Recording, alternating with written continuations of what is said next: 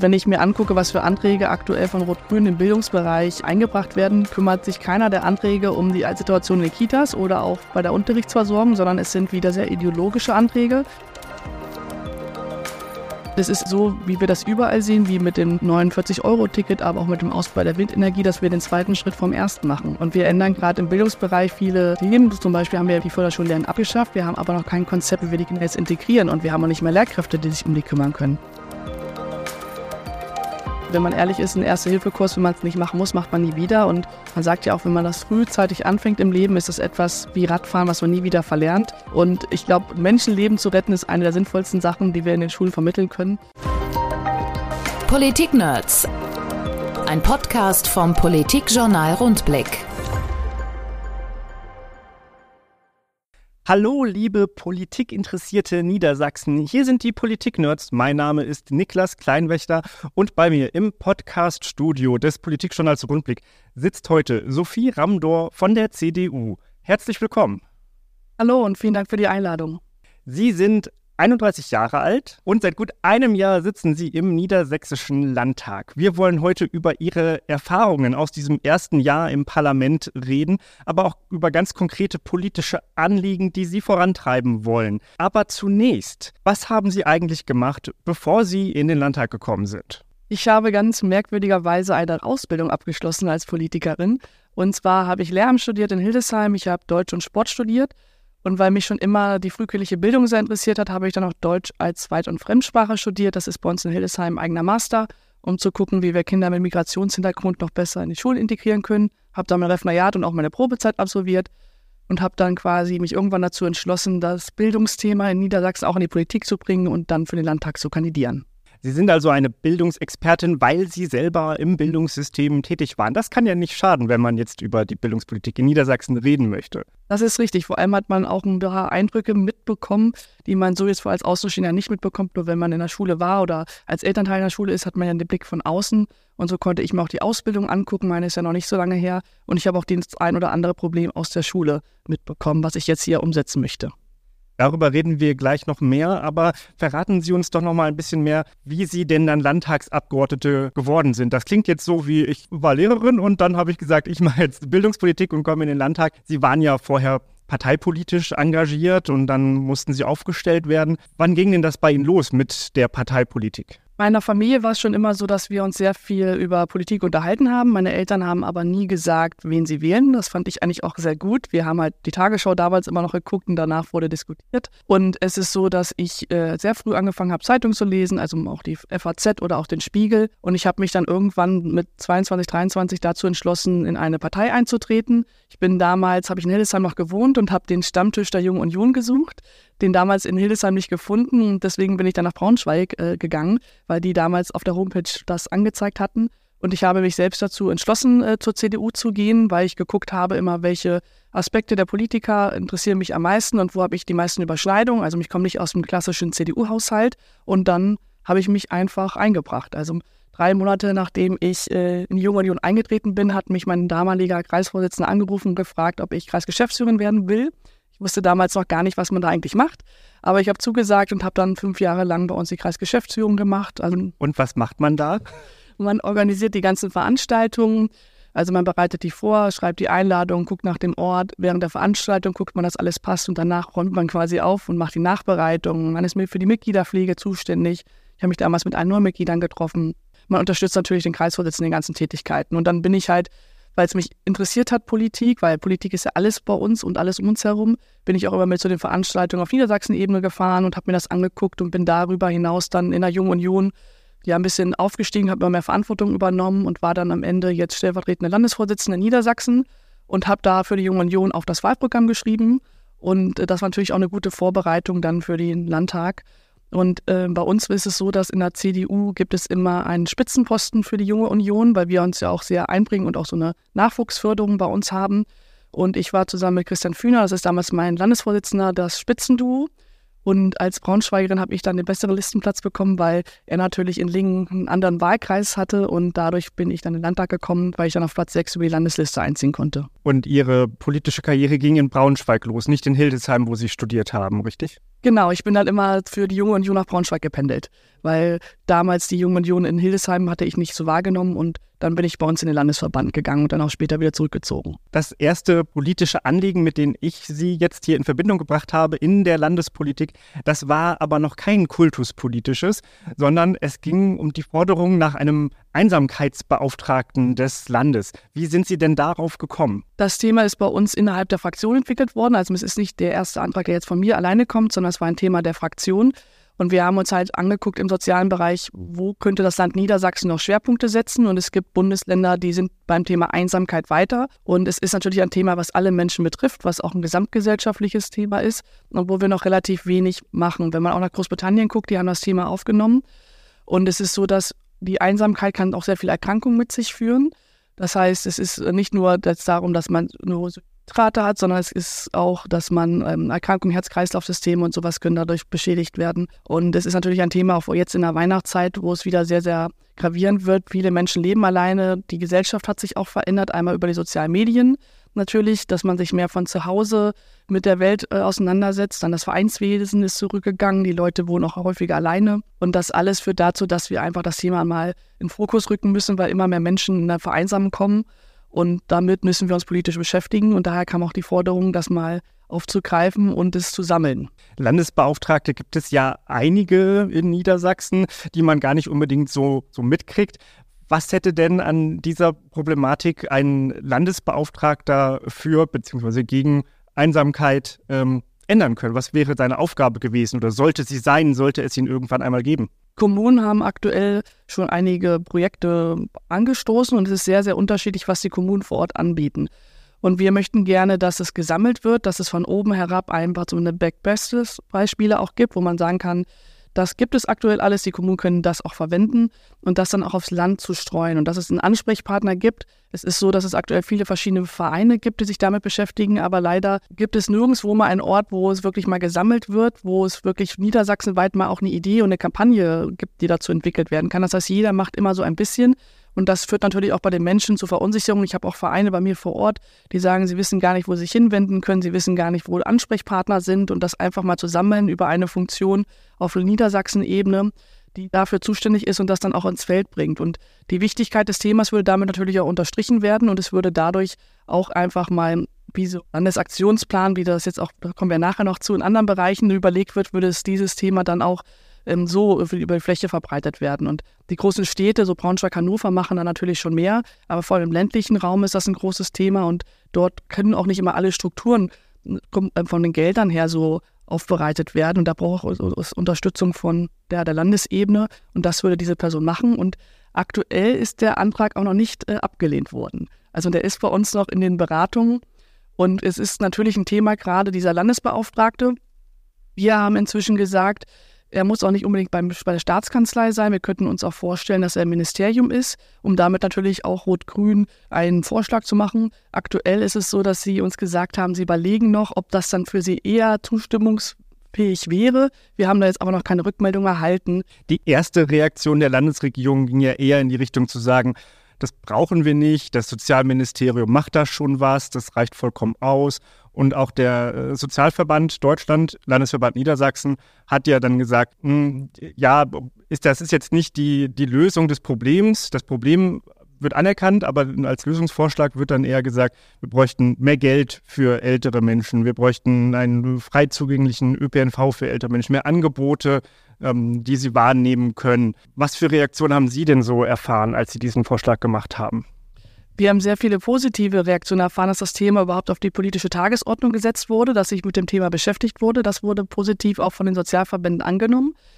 Und es ist natürlich so, dass, wie Sie sprachen gerade auch schon, die Gelder an, die müssen ja auch irgendwo verteilt werden. Die Gelder müssen irgendwo ankommen über Vereine, die müssen, muss geguckt werden, wer macht welche Angebote und das muss ja auch alles koordiniert und strukturiert werden, damit die Gelder auch an den richtigen ja, Projekten und auch Vereinen ankommen. Und das würde wieder dieser Beauftragte machen, der da einen Überblick zu hat. Und von daher gibt es, wie bei jedem Vorschlag, gibt es positive und negative Meinungen. Aber wir haben auch viele positive Meinungen gehört, dass es überhaupt auf die Tagesordnung gesetzt wird und dass dieser Landesbeauftragte eine Struktur schaffen kann, um das Thema dann wirklich auch bis nach unten in die letzte Fläche zu bekommen. Dieser Antrag ist jetzt also noch nicht final gestorben. Er ist noch im Verfahren. Er kann noch angenommen werden, kann noch verändert werden. Das ist ja vielleicht eine ganz positive Tendenz für Sie. Aber in der Regel ist es ja jetzt nicht besonders ungewöhnlich, dass Initiativen der Opposition von der Landesregierung, von den regierungstragenden Fraktionen abgebügelt werden, dass gesagt wird, ja, machen wir schon oder brauchen wir nicht oder äh, egal, Begründung braucht man gar nicht, macht man erstmal nicht, weil kommt halt von der CDU. War das so Ihre Erfahrung im ersten Jahr? Und falls ja, wie, wie wirkt denn das auf Sie, wenn Sie hier im Parlament sind und eigentlich Politik gestalten wollen? Leider haben Sie da recht, das ist äh, bei vielen Anträgen bei uns passiert. Also ich bin ja im Kultusausschuss und im Sozialausschuss. Und vor allem im Kultusbereich haben wir sehr viele Anträge in diesem Jahr auf den Weg gebracht, wo auch die Themen aktuell wirklich auch brennen. Das ist zum einen einmal haben wir einen Antrag zur Unterrichtsversorgung gemacht, wie wir das verbessern könnten mit 21 konkreten Vorschlägen. Dann haben wir was zum Ganztagsausbau gemacht. Das ist ja auch etwas, wo die Kommunen jetzt Rechtssicherheit haben möchten, wo sie wissen möchten, wie können sie planen, wo kommen welche Gelder hin. Das ist ja auch ein Antrag, der wichtig ist. Wir haben eine Änderung, was das Kita-Gesetz angeht, äh, vorgeschlagen, weil es auch gerade jetzt wieder in der Kältezeit äh, darum geht, dass ja kleine Gruppen geschlossen werden müssen. Da hatten wir den Vorschlag, dass man in den Randzeiten Sozialassistenten und Erzieher zusammen ähm, einbringen könnte und nicht zwei Erzieher nur. Und das ist auch etwas, was die Verbände gut fanden, weil das früher mal möglich war. Wir haben bei Digitalisierung Anträge eingebracht und was einen dann eher beschäftigt, ist, dass es Themen sind, die brennen, wo die Menschen vor Ort auch wirklich erwarten, dass einfach mal gehandelt wird. Und da ist uns aktuell die Landespolitik etwas zu zögerlich. Und unsere Aufgabe ist es, von daher ist es auch nicht so, dass man jetzt frustriert ist, dass diese Themen müssen einfach angesprochen werden und wir weisen einfach immer wieder darauf hin. Und selbst wenn unsere Anträge abgelehnt werden, arbeiten wir weiter an den Anträgen, weil sie verlieren ja nicht an der Bedeutung. Und uns wird dann zwar gesagt, dass häufig das Ministerium schon dran ist, aber wir fragen dann sehr kritisch dann auch regelmäßig nach, was denn jetzt daraus geworden ist. Und man kann dann ja auch nochmal was nachschießen, wenn wir merken, das Thema ist weiter bedeutend und es passiert nichts, dass wir uns dann weiter darum auch kümmern. Das ist auf jeden Fall unsere Aufgabe in der Opposition. Erst neulich haben Sie im Landtagsplenum eine, wie ich finde, ganz bemerkenswerte, genau diesen Sachverhalt veranschaulichende Rede gehalten. Es ging um einen Antrag der Regierungskoalition zur Queerpolitik. Ähm, es sollte, es war ein, ein, umfassender Forderungskatalog und Sie haben da eine äh, Rede gehalten, in die wir jetzt einmal kurz reinhören wollen. Der heute eingebrachte Antrag zeigt zudem einmal wieder die Doppelmoral von Rot-Grün. Und diese Doppelmoral stelle ich Ihnen beispielhaft am Kultusbereich dar. Jedes drängende Thema und jeder unserer Anträge wurde abgebügelt. Nicht, weil das Thema unwichtig gewesen wäre, nicht, weil wir die falschen Schwerpunkte oder Anregungen geliefert haben, sondern aus einem einzigen Grund. Das Ministerium sei doch schon dabei, was wir denn eigentlich wollten. Unsere Anträge seien damit unnötig. Unser Antrag zur Unterrichtsversorgung mit 21 konkreten Punkten wurde mit folgenden Argumenten abgelehnt. Und ich zitiere hier den Kollegen von der SPD, Herr Breinbartsch. Zitat, Sie fordern eine Veränderung im Studium und in den Studienseminaren. Eine Arbeitsgruppe vom Wissenschaft- und Kultusministerium bereitet das gerade vor. Sie fordern, Teilzeitkräfte zu motivieren, ihre Stunden aufzustocken. Ich meine, das geschieht schon. Und auch Frau Lena Zumle von den Grünen hat die gleichen Argumente. Zitat, Darüber hinaus machen wir uns sehr intensiv Gedanken über die Lehrkräfteausbildung. Es gibt einen Arbeitskreis, es gab eine Zukunftswerkstatt. Sie halten uns bei jedem Antrag vor, dass sich angeblich schon irgendein Arbeitskreis mit dem Thema beschäftigt. Und das, obwohl die Themen zum Teil schon seit einem Jahr brennen und die Menschen eine Entscheidung erwarten und brauchen. Und das hält sie nicht davon ab, einen Antrag zu schreiben, der inhaltlich schon im Sozialausschuss vorliegt.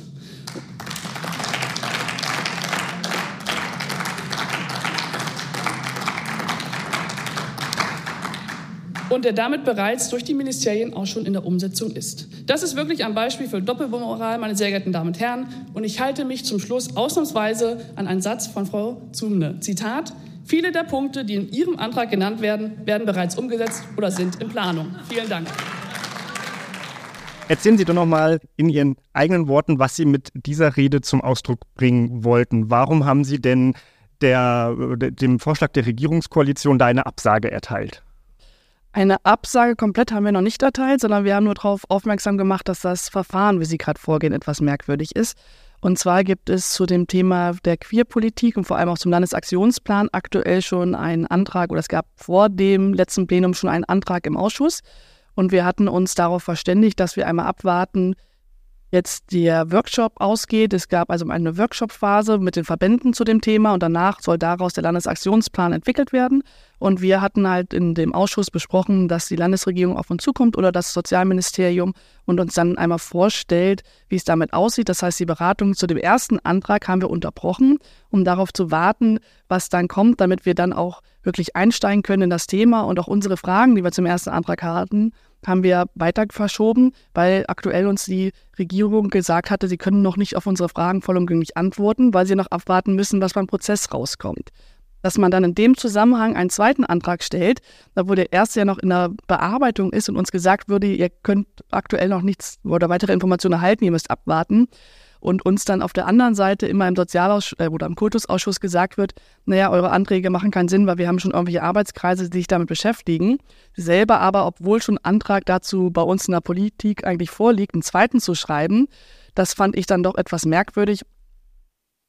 Und wenn man ehrlich ist, hätte man es ja so machen können, dann wartet einmal ab, was jetzt beim den Workshops herauskommt und würde dann die Inhalte und auch die Ideen, die in dem Workshop entwickelt werden, hätte man dann nutzen können für einen anderen Antrag, wenn man sagt, der erste war jetzt nicht weitgehend genug. Aber das nicht abzuwarten, das fand ich dann doch etwas merkwürdig. Und das widerspricht eigentlich auch dem, was sie uns immer vorhalten wo man ja sagen muss, dass unsere Themen noch gar nicht im politischen Prozess drin sind. Also das sind ja Themen, die eventuell sich das Ministerium drum kümmert, aber wir in der Politik beschäftigen uns damit gar nicht. Und hier war ein Antrag politisch schon eingebracht und jetzt gibt es einfach einen zweiten zum gleichen Thema. Und es wird auch so sein, dass wir sehr wahrscheinlich über beide Anträge auch gleichzeitig unterrichtet werden. Das heißt auch, das Sozialministerium zieht beide Anträge zusammen. Von daher hätte es jetzt den zweiten zu dieser Zeit gar nicht gebraucht.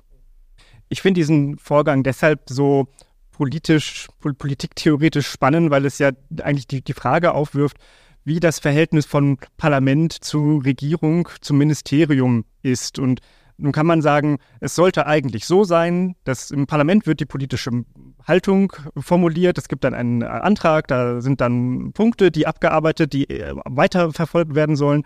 Dann geht es an das Ministerium und die sollen das machen. So, die, der Landtag programmiert quasi und das Ministerium macht es dann ordentlich zu etwas, womit man arbeiten kann, setzt es dann um. Ähm, so, das ist so, so, vielleicht so reine Lehre. Und ähm, das, was jetzt ja der Konflikt ist, ist, dass da einmal schon sowieso schon gearbeitet wurde. Also das Ministerium hat ja eigentlich äh, diesen, äh, diesen ganzen äh, Themenkomplex Landesaktionsplan, LSBTI schon angefangen.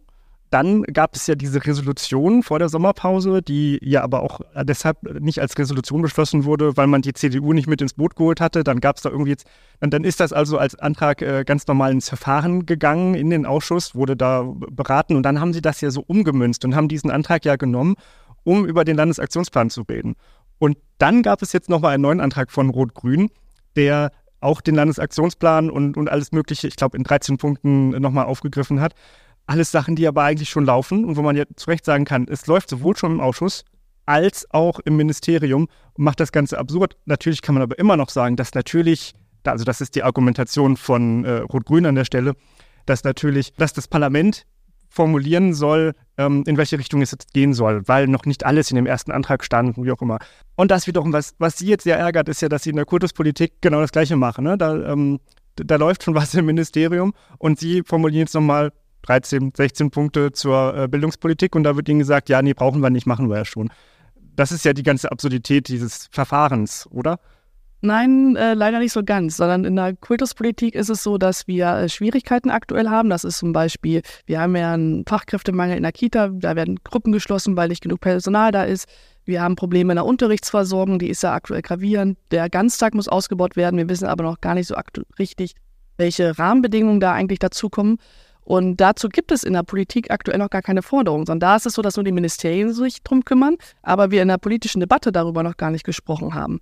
Und bei dem anderen Antrag ist es so, dass wir bereits politisch darüber sprechen und es dann einen zweiten gab. Also das ist ein bisschen zu unterscheiden. Das ist, bei, wie gesagt, bei dem einen müssen wir auch politisch den Druck auf das Ministerium erhöhen, weil wir da auch erwarten, dass da langsam Entscheidungen getroffen werden, weil das auch die Menschen von uns vor Ort erwarten und auch die Kommunen erwarten. Und bei dem anderen gibt es bereits einen politischen Prozess und der wurde jetzt einfach nochmal durch einen zweiten Antrag, sage ich mal, vielleicht intensiver fortgeführt. Aber die Schwierigkeit dabei ist, dass wir auch hierbei abwarten müssen, was in diesen Workshops rauskommt. Und ich könnte mir sehr gut vorstellen, dass dieser Antrag nach den Workshops eh nochmal überarbeitet werden muss, weil wir ja noch gar nicht wissen, was dabei rauskommt. Und von daher ist dann der Antrag in dieser Form, wird höchstwahrscheinlich auch, oder ich würde mir auch vorstellen können, dass der nochmal überarbeitet werden muss, weil auch Rot-Grün weiß ja noch gar nicht, was dabei rausgekommen ist. Und daher macht er zu dieser Zeit keinen Sinn. Dass man sagt, der erste, den überarbeiten wir jetzt nochmal, der bereits vorliegt, wenn wir wissen, was im Workshop war, das ist möglich. Aber das ist halt für mich so die Absurdität. Und im Kultusbereich ist es halt genau anders. Da haben wir noch gar keine politischen Debatten darüber geführt. Und da ist es zwar in den Ministerien, aber noch nicht in der Öffentlichkeit. Und da müssen wir auch als Opposition, wenn da nichts passiert, in den Ministerien den Druck erhöhen und sagen, wir erwarten jetzt, dass da endlich mal was vorangeht. Dann haken wir den Landesaktionsplan LSBTI erstmal ab. Das wird weiter verhandelt. Aber lassen Sie uns über das drängendere Thema, die Bildungspolitik, noch einmal intensiver reden. Versetzen wir uns mal ein Jahr zurück. Da hat da ungefähr hat die Landesregierung angefangen zu arbeiten. Julia Willi Hamburg als Kultusministerin hat gesagt, wir haben jetzt einen Lehrkräftemangel, das ist klar, das wird sich auch äh, so schnell nicht ändern. Wir werden da zehn, vielleicht 20 Jahre mit zu tun haben. Und jetzt machen wir uns mal an die Arbeit. Aber was sie eben auch gesagt hat, ist, in den fünf Jahren, die ich jetzt Kultusministerin bin, werden wir das Problem nicht lösen können.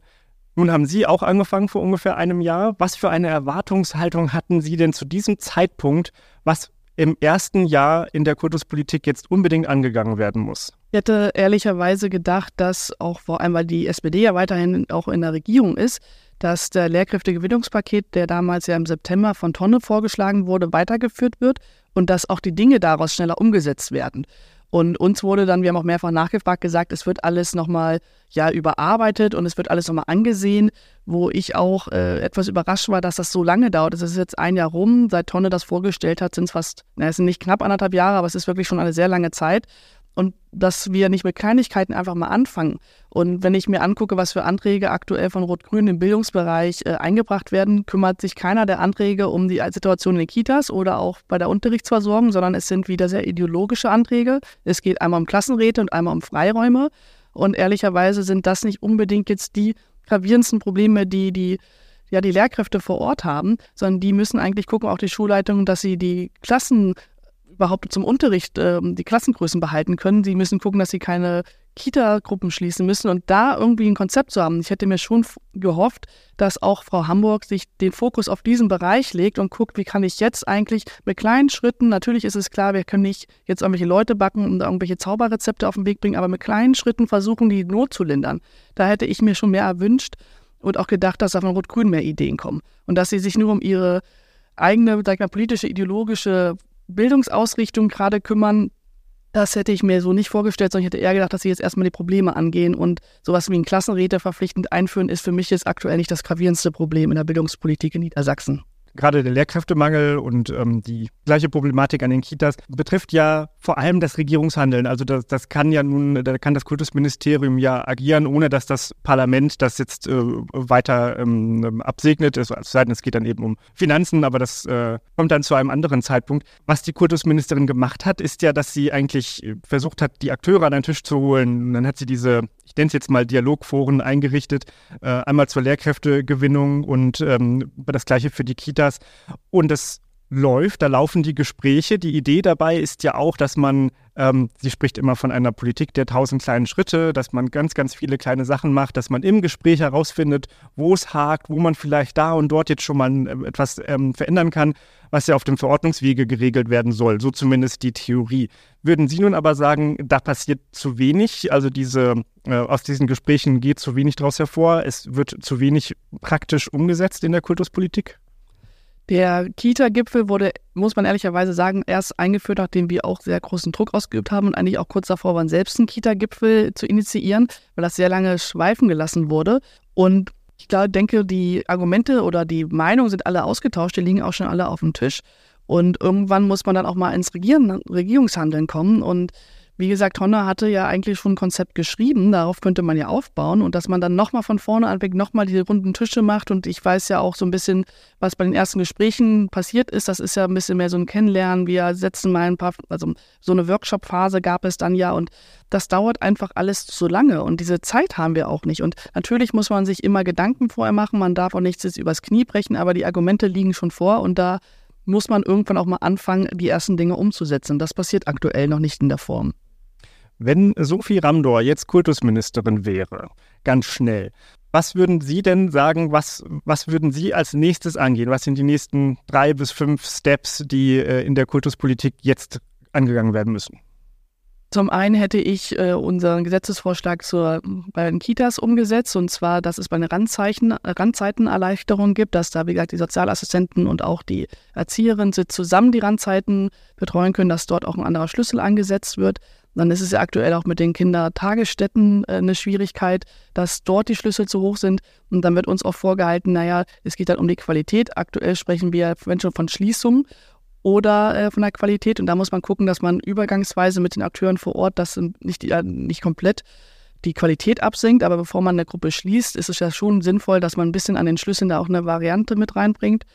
Ein anderer Bereich wäre die Sprache in den Schulen. Es ist aktuell ja so, dass vor allem am Ende der vierten Klasse immer weniger Kinder lesen und schreiben können. Und das liegt ja auch etwa daran, dass oft viele Kinder in die erste Klasse kommen und nicht das Sprachniveau mitbringen, was sie eigentlich haben müssten. Und dort wäre auch eine Sache, wo ich gerne früher ansetzen würde, wäre im frühkindlichen Bereich. Es ist so, dass die Sprachkindergärten, die an einigen Schulen auch sind, nur einen Bestandsschutz haben. Sie dürfen nicht erweitert werden, sie dürfen nicht neu gegründet werden. Und ein Sprachkindergarten ist für Schülerinnen und Schüler da, die schulpflichtig sind, aber die aktuell noch nicht die Fähigkeiten mitbringen, wirklich in der Schule folgen zu können. Da wird uns immer gesagt, sie lernen das innerhalb der Schulklasse noch und deswegen wäre es diskriminierend, wenn sie das nicht tun. Das weiß man aber, wenn ein Kind schon in die erste Klasse kommt und überhaupt gar nicht mitkommt, dann ist es auch sehr frustrierend für das Kind. Und aktuell ist meines Erachtens auch so, dass die Lehrkräfte eine ja, reduzieren, weil sie merken, dass sie einfach der Klasse nicht mehr gerecht werden, weil wir eine unglaubliche Heterogenität in der Klasse haben. Wir haben verschiedene Leistungsstands, wir haben verschiedene Auffälligkeiten in den Klassen. Wir haben aber auch verschiedene Problematiken, was Eltern auch Forderungen an die Lehrkräfte anbringen, dieses 24 Stunden erreichbar zu sein. Und das macht ja alles aus. Und das wäre so ein kleiner Schritt schon mal zu gucken, dass wir den frühkindlichen Bereich, die Sprachförderung vorher etwas besser machen, dass man zum Beispiel auch die Eingangsuntersuchung weiter nach vorne zieht, wie das zum Beispiel Hamburg macht und ähm, dann früher dagegen steuern kann schon und früher auch unterstützen kann. Man muss auch mal über Verpflichtungen sprechen, ähm, wie weit man dann, wenn ein Kind nicht die Sprache mitbringt, einen verpflichtenden Kindergartenbesuch ähm, von, ja, einbinden muss, wie das Hamburg macht. Die haben da sehr gute Erfahrungen wirklich auch mitgemacht. Und ein Bereich, den man natürlich sofort umgesetzt hätte, das wäre, die Förderschulen lernen zu erhalten. Also das hatten wir auch als erste Initiative von der CDU und das wäre wenn wir das Kultusministerium übernommen hätten, auch eine der ersten Sachen, die wir beibehalten hätten. Weil auch das bringt ja wieder eine unglaubliche Heterogenität in die Schulklassen und auch das ist wieder eine Überforderung für die Lehrkräfte. Und es ist aktuell so, wie wir das überall sehen, wie mit dem 49-Euro-Ticket, aber auch mit dem Ausbau der Windenergie, dass wir den zweiten Schritt vom ersten machen. Und wir ändern gerade im Bildungsbereich viele Themen. Zum Beispiel haben wir ja, wie gesagt, die Förderschullernen abgeschafft. Wir haben aber noch kein Konzept, wie wir die Kinder jetzt integrieren. Und wir haben auch nicht mehr Lehrkräfte, die sich um die kümmern können. Und äh, das führt wieder zu Überforderung. Also das sind so kleine Schritte, die man gemacht hätte. Und ich hätte mir auch das Lehrkräftegewinnungspaket intensiver angeguckt. Und wir haben ja zum Beispiel Forderungen auch, dass Lehrkräfte, die in Pension gehen, unkomplizierter weiterarbeiten können. Das ist ja sehr, sehr aufwendig. Ich weiß, da ist das im auch dran, aber da sind so kleine Schritte, dass sie wirklich lange noch, ähm, das hat ja fast über ein Jahr gedauert, wo sie immer noch ihren ähm, Führungszeugnis wieder nachholen müssen. Sie müssen jedes Jahr wieder ihre ganzen Unterlagen ausfüllen. Das ist so zäh. Und auch der Zugewinn ist relativ gering. Ich weiß, es gibt eine gewisse Grenze, ich glaube, es sind 450 Euro, die man ähm, steuerfrei bekommen kann. Aber wenn man wirklich möchte, dass die Lehrkräfte im System bleiben, dann muss man sagen, ihr könnt alles, was ihr dazu, wie viele Stunden ihr auch immer machen möchtet, zusätzlich zu eurer Pension haben. Und auch einige Ideen, was ähm, die Möglichkeit für Referendare angeht, im Schulsystem schon zu arbeiten. Das hätte man auch auflockern können. Das ist nicht immer der große Wurf, aber es wurde ja auch richtig gesagt, wir können nicht jetzt alles ändern, aber wir hätten mehr kleine Schritte machen können. Und das ist in einem Jahr gar so wie gar keine Schritte zu machen, ist dann nicht der richtige Weg.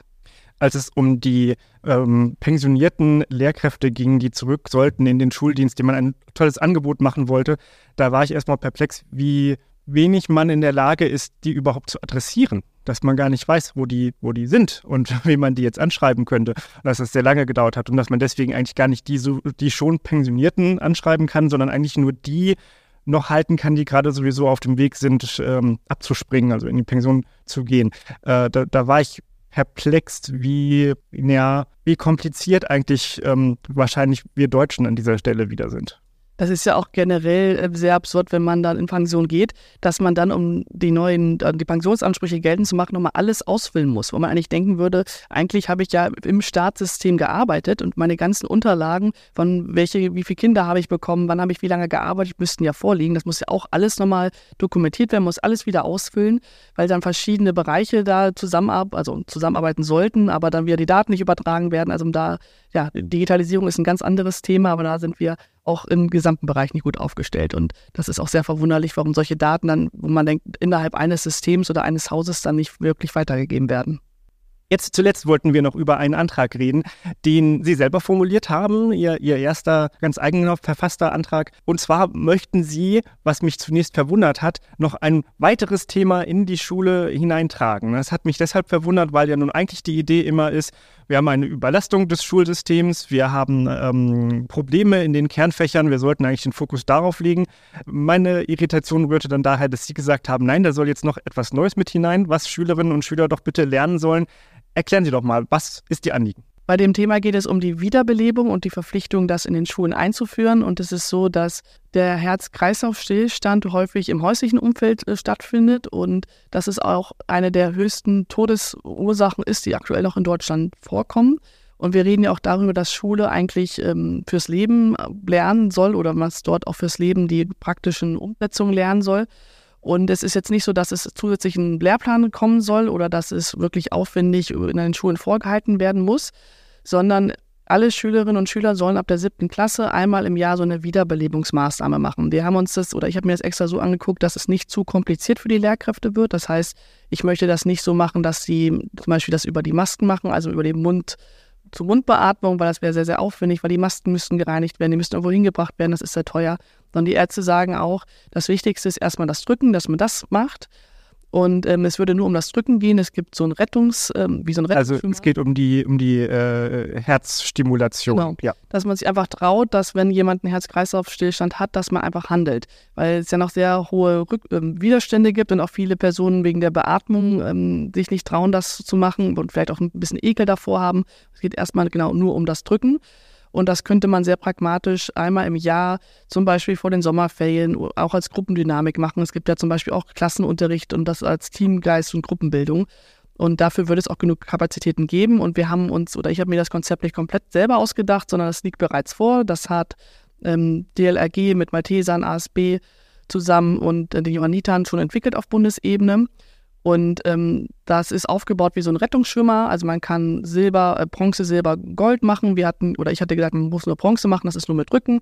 Und das könnte man einmal im Jahr wiederholen. Wie gesagt, es gibt sehr viele Tage in der Schule, wo man das einbringen könnte. Und es ist von der Idee so, dass die Schülerinnen und Schüler das den eigenen auch beibringen. Also die Lehrkraft wird möglichst wenig belastet, sondern die Schülerinnen und Schüler bringen das dann auch den anderen bei. Das ist so eine Peer-to-Peer-Organisation. Ähm, und ja, wir müssen uns halt darüber Gedanken machen, was wollen wir eigentlich, was unsere Schülerinnen und Schüler lernen. Und das ist ein Bereich, wo ich denke, das ist wirklich lebensnah, das ist Praxis und das sollte eigentlich jeder auch wissen, weil man da handelt.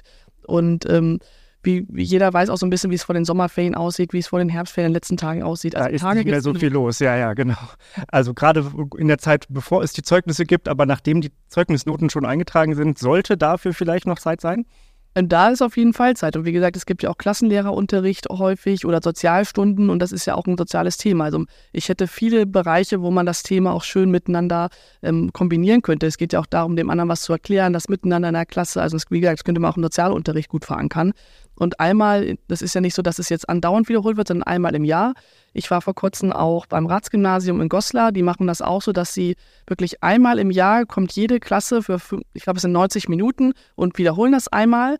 Und das wird aufgebaut. Und die bauen das auch in ihren Alltag ein, ohne größere Schwierigkeiten. Und ich merke auch, dass das Thema auch bei der Landesregierung ähm, Thema ist, weil Herr Philippi hat sich das dort auch vor Ort angeguckt. Frau Hamburg war im Sommer auch wegen dem Thema unterwegs. Also ich bin mal sehr gespannt, wie es mit dem Thema weitergeht. Aktuell warten wir noch darauf, auf eine Unterrichtung von der Landesregierung bei uns im Kultusausschuss. Und wir sind mal gespannt, wann die endlich kommt. Ich glaube, seit August warten wir darauf. Und ähm, ja, wir sind weiter dran, immer wieder darauf hinzuweisen, dass wir es gerne auf der Tagesordnung hätten. Ich persönlich kann das gut verstehen, dass es ein sinnvolles Thema ist. Ich habe nämlich auch nicht so viel Ahnung davon, was man da tun sollte. Und ich denke, es kann nicht schaden, wenn äh, noch mehr Menschen in Niedersachsen lernen, wie es mit der Wiederbelebung funktioniert? Ja, also das ist ein Thema, wo die meisten das ja nur bei der Fahrschule einmal gemacht haben. Und äh, wenn man ehrlich ist, ein Erste-Hilfe-Kurs, wenn man es nicht machen muss, macht man nie wieder. Und man sagt ja auch, wenn man das frühzeitig anfängt im Leben, ist das etwas wie Radfahren, was man nie wieder verlernt. Und wenn man jeden Tag, äh, jedes Jahr dann 45 oder 90 Minuten sich einmal mit beschäftigt, wird es so verankert, dass man dann im Notfall auch wirklich reagieren kann. Und ich glaube, Menschenleben zu retten ist eine der sinnvollsten Sachen, die wir in den Schulen vermitteln können. Und wenn man dafür guckt, dass man es möglichst ähm, mit wenig Kosten macht, so ist auch der Vorschlag und auch möglichst wenig Zeit in der Schule dafür geopfert werden muss, sondern das einfach nur mit der ganzen Klasse, man kann es auch mit einer Aula alle gemeinsam machen. Es gibt da viele, viele Möglichkeiten. Und ich glaube, das ist eine sehr, sehr sinnvolle Sache, wo wir auch wirklich die Schülerinnen und Schülern ähm, denen wirklich das Leben was mitbringen. Und das Positive daran ist ja auch, wir sprechen auch häufig darüber, dass ja auch was die Freiwilligen Feuerwehren angeht oder auch ähm, andere sozialen Bereiche ja wenig Menschen sich noch einbringen und da kann man auch dafür vielleicht sorgen, den einen oder anderen für das Thema zu interessieren, dass er vielleicht doch zur Freiwilligen Feuerwehr geht oder bei den Maltesern oder bei den Johannitern anfängt und da in die Jugendorganisation gehen oder zum DLRG. Also gibt es da vielleicht auch für die Gesellschaft generell viele Überschneidungen und das soll doch eigentlich auch Schule vermitteln und dafür soll Schule ja auch da sein. Ein Antrag, bei dem es im wahrsten Sinne des Wortes um Leben und Tod geht. Wir werden das weiter im Blick behalten. Sophie Ramdorf, vielen Dank für das Gespräch. Vielen Dank. Politik Nerds. Mehr Infos unter rundblick-niedersachsen.de.